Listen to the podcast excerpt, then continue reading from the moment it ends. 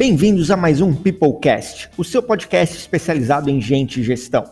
O Peoplecast é oferecido pela Feeds, a sua plataforma de engajamento de colaboradores, onde tem tudo o que você precisa para melhorar o clima, o engajamento e o desempenho na sua empresa. Para saber mais, acesse feeds.com.br.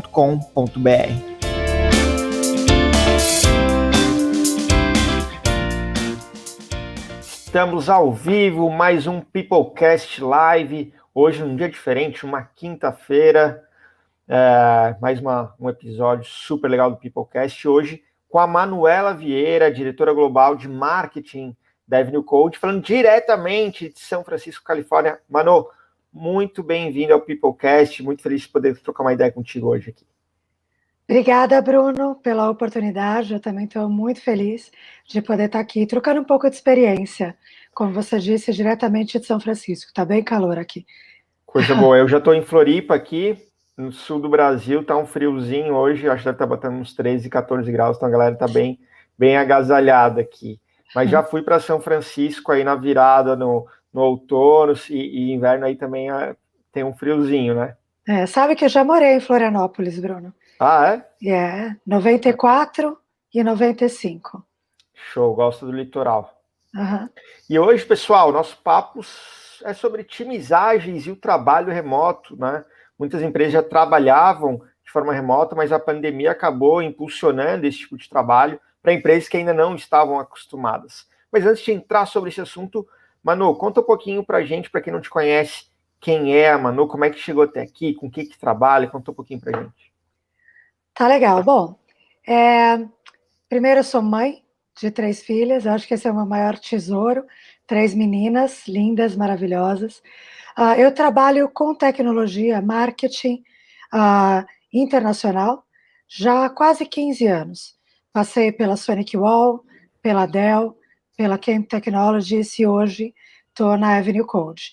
Uh, tenho muita experiência com trabalho remoto, porque mesmo antes da pandemia, por nós, nós sermos um time internacional em diversos países, com fuso horários diferentes, o trabalho remoto facilitava. Então, eu já trabalho, já tenho experiência com isso há bastante tempo. Apaixonada por tecnologia, apaixonada por todo esse uh, ambiente de tecnologia e muito feliz por estar podendo palestrar e falar um pouco mais sobre, sobre esse mercado e sobre a minha experiência. Excelente. E vamos começar com uma linha de base aqui falando sobre os times ágeis, que eu acho que para as empresas que têm base tecnológica, isso é uma coisa que vem se falando há muito tempo, mas a gente tem visto a adoção de empresas que não têm base tecnológica, ou de o core não é tecnológico, também adotando cada vez mais. A gente vê varejistas, inclusive a gente tem clientes na FIDS do varejo que adotam times ágeis, né? E a primeira pergunta é: o que é um time ágil? Olha, diferente do que as pessoas pensam, uh, um time ágil ou agile, uh, a palavra ágil não está relacionada diretamente à velocidade. Então as pessoas, poxa, um time ágil vai fazer as coisas rápido? Faz, mas é relacionado a valor. Então, um time ágil, primeiro, é um time dinâmico, é um time criativo e é um time adaptável. Essa palavra adaptável é importante. E muito focado em gerar valor e em comunicar muito bem com o cliente, sendo cliente externo ou externo. Isso é um time ágil, na minha opinião. E, e por qual motivo, na tua opinião, Manu, é, a agilidade hoje ela passa a ser considerada um diferencial competitivo para as empresas? Um, bom, é, hoje em dia, principalmente pensando em pandemia e pensando em tudo que está acontecendo no nosso mundo, uh, as mudanças estão sendo mais rápidas, né? As empresas estão tendo que se uh, reinventar. A transformação digital é uma coisa que vem, é, é, é a, a, a, frase de voga hoje em dia. Todos querem fazer a transformação digital, não é mais uma opção, se tornou uh, uma obrigação. Ou você faz a transformação digital, ou você morre. Uh, e até eu sou do mundo de marketing, estão falando do marketing. O marketing também teve que se adaptar e tudo tem que ser muito rápido, muito rápido. E tem que se adaptar às mudanças das necessidades e até do. Qual é a palavra? Ah, tentando achar aqui. Qual é a forma que o consumidor está consumindo os produtos? Então, mudou a forma como as pessoas aprendem sobre, sobre os produtos, como elas compram. Bom, onde o ágil se encaixa nisso tudo? Ah, quando você trabalha com um projeto ágil, ah, você trabalha com, como eu falei ah, antes, valor, entregas de valor. Um time ágil, ele consegue entregar pequenos, pequenas partes de um produto num, num, prazo de tempo menor. Vou dar um exemplo, senão é, é mais fácil. falando de marketing, uma empresa chega para mim e fala: Poxa, Manuela, eu quero uh, fazer um portal de e-commerce da minha loja de roupa, eu quero ter um blog, eu quero ter vários vídeos, eu quero convidar influenciadores, eu quero ter muitas coisas legais, maravilhosas. Ele chega com aquela visão que tem tudo. E eu quero isso para ontem. O pessoal de marketing fala, lógico, para ontem é fácil. Estou fazendo, pessoal de vendas, na verdade. E chega no marketing, não é bem assim. Para eu entregar tudo isso, demora. Você tem certeza que você precisa? Bom, a metodologia ágil, a gente consegue priorizar. Então, o que, é mais importante para o cliente? O que é o mínimo produto viável? Né? O que no ágil a gente chama de MVP. Bom, eu preciso urgente para ontem a loja e o e-commerce. Isso é o que eu preciso. Então, o time ágil vai procurar trabalhar no MVP e ele coloca esse MVP para rodar, enquanto ele trabalha nas outras features. Como eu disse que é um mercado dinâmico e o mundo está muito dinâmico, ele pode mudar as features ao, ao, no, ao longo do caminho. Então, a, o ágil ajuda a esse momento, junto com o cliente, a comunicação, de repente ele fala, pô, só isso já resolveu. Esquece o blog, esquece os vídeos né? Então eu acho que por isso se torna um diferencial nesse momento que estamos vivendo.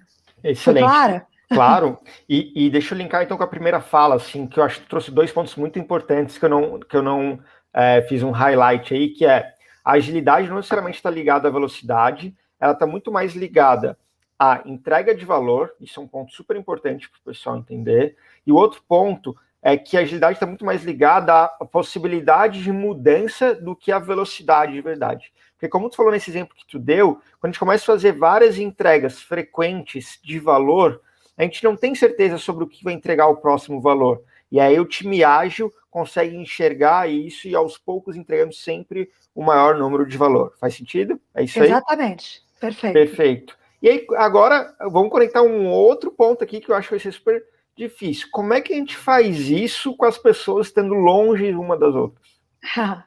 Eu acho que facilita. Uh, na verdade, eu implementei uh, o marketing ágil quando a gente começou a pandemia. Eu falei, poxa, eu preciso arranjar um jeito de colocar o time produzindo e fazer com que o time esteja mais integrado em todos os projetos e se comunicando, e se comunicando com os clientes também o que, que eu vou fazer?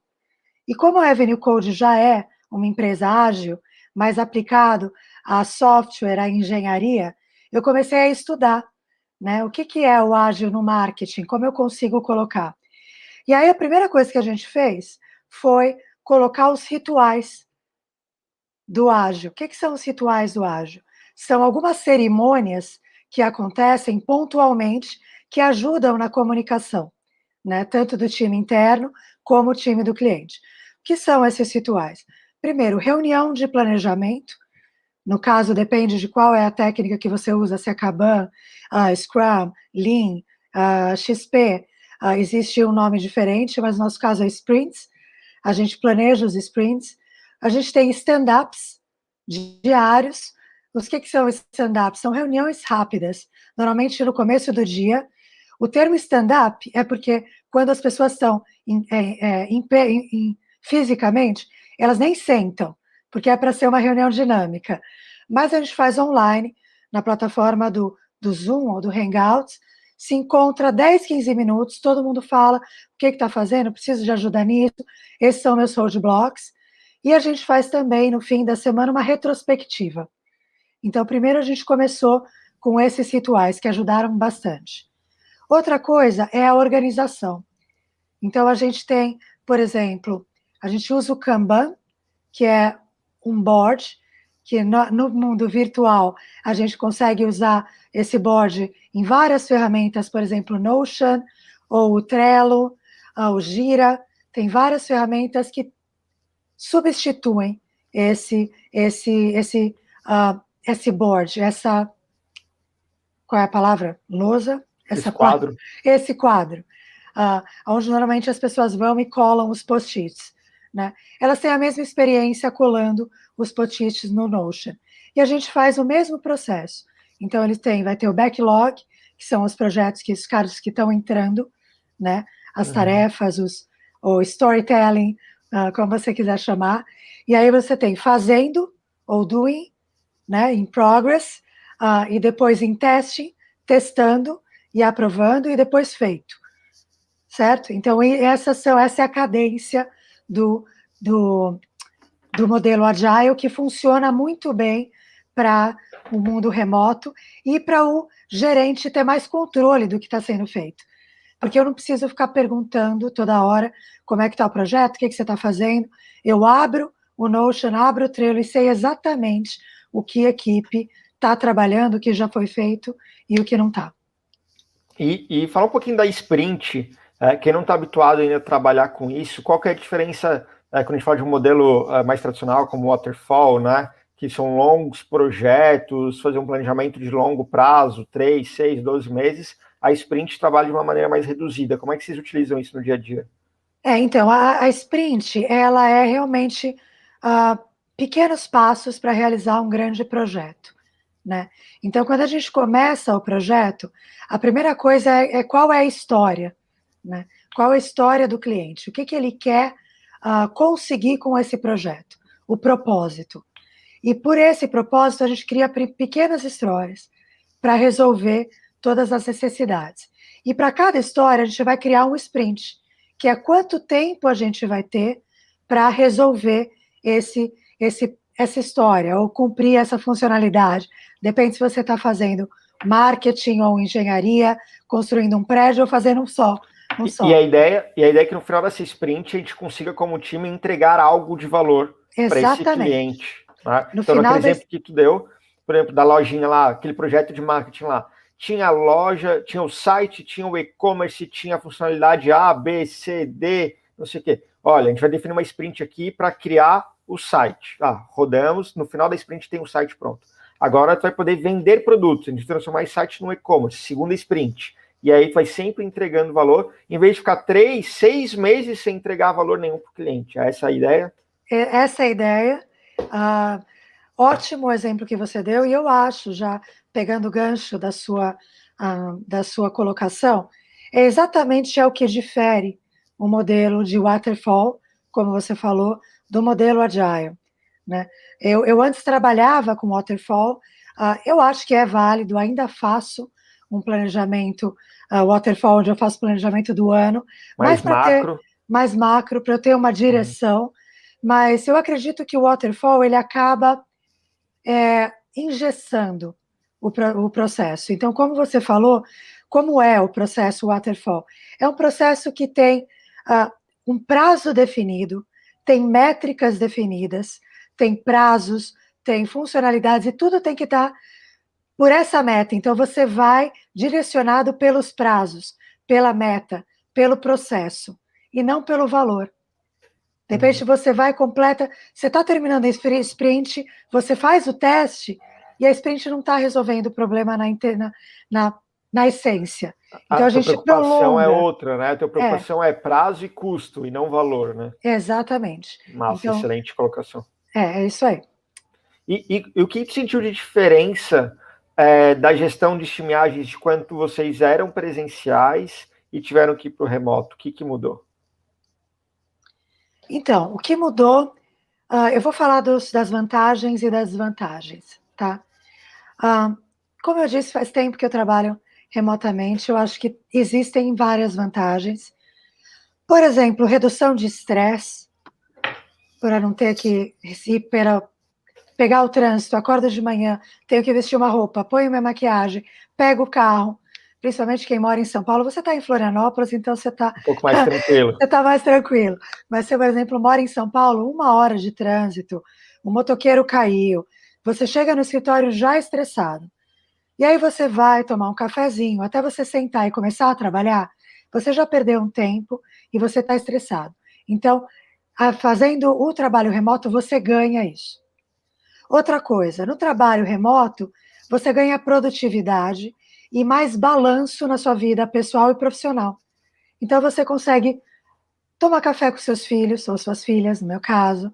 Você pode pegar um cineminha à tarde e depois compensar as horas de trabalho num outro horário, entendeu?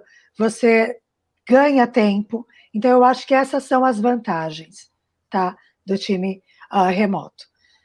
Desvantagem: a interação face a face.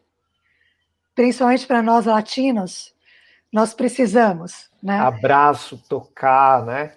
Abraço, tocar, olhar o, o, a linguagem corporal, né? Eu, eu, olho muito a linguagem, por exemplo, odeio reunião onde a pessoa não põe a câmera.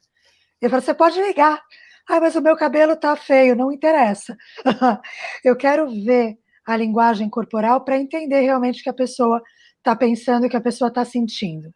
Então, eu acho que falta essa interação. Eu recentemente estive no Brasil uh, para fazer uma reunião, para gravar, um, um, na verdade, uma, um evento e para ter uh, algumas reuniões com o meu time. E não tem como essa, essa interação cara, cara a cara, ela não tem, uh, não tem preço. Então, eu acho que falta. O ideal para mim é um modelo híbrido, onde você trabalha uma parte em casa e vá alguns dias para o escritório ou períodos no escritório para fazer pra algumas reuniões. Para resolver alguns pontos que às vezes, que a maioria das vezes não são operacionais, que tu precisa desse olho no olho, né? Uma comunicação mais clara, mais direta. É, porque assim, quem já fez reunião aí online com oito, dez pessoas na sala sabe que mais de quatro, cinco pessoas ali já começa a ficar meio tenso, né? Ou as é. pessoas nem ah, passam a nem querer falar, não contribuem mais. Então tem um pouco disso também de fazer algumas reuniões presenciais. A gente passou por isso. É, e, Manuela, para a reta final, é, uma última pergunta aqui para a gente finalizar o nosso Super Peoplecast Live de hoje. Qual que é o conteúdo que tu indica para quem quer saber mais sobre otimizagens? Legal. Uh, bom, primeira coisa, eu acho que é Udemy, né? Onde você tem vários cursos que são muito legais. Tem um especial que eu gostei em inglês, desculpa, uh, não sei se tem uma versão em português, dá para pesquisar. É o Maurício Rubio. Deixa eu pegar, eu tenho uma colinha aqui para pegar o nome. Cola o link aqui no, no chat, que aí talvez a Ceci consiga a nossa equipe de marketing consegue divulgar lá. Eu tô, sem, eu tô sem o link aqui, mas o, o, depois eu passo. O nome do curso é Agile Crash Course, no Udemy. Uhum. É um curso rápido, mas ele consegue te dar tudo que você precisa saber sobre Agile, tá? Uh, livros. So, se você estiver interessado em Agile Marketing, tem um livro muito legal que chama Lean Agile Marketing, How to Become Agile and Deliver Marketing. Tá? Excelente, excelente. E dois livros em português, rapidinho. Um, Agile Marketing também. Agile Marketing, como implementar a gestão ágil em times criativos. E o último, Agile para Todos, criando empresas rápidas, flexíveis e com foco no cliente. Tem uma promoção do e-book gratuito no Kindle, Quero comissão depois para os autores. Agile para todos. Legal. Agile para todos. E qual que é o outro? Tu falou do Agile para todos, qual que é o outro livro? Uh, Agile Marketing, como ah, implementar Agile. a gestão ágil em times criativos. Ah, os dois livros, na verdade, eles são estrangeiros, mas eles já têm tradução para o Brasil, é, português, é isso? Sim. Tá, é. legal.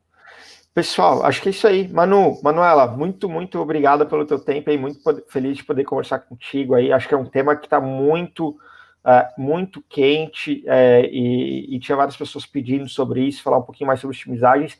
E muito legal trazer a tua experiência do Agile no marketing, porque é muito comum de falar de Agile em times de desenvolvimento de software, né?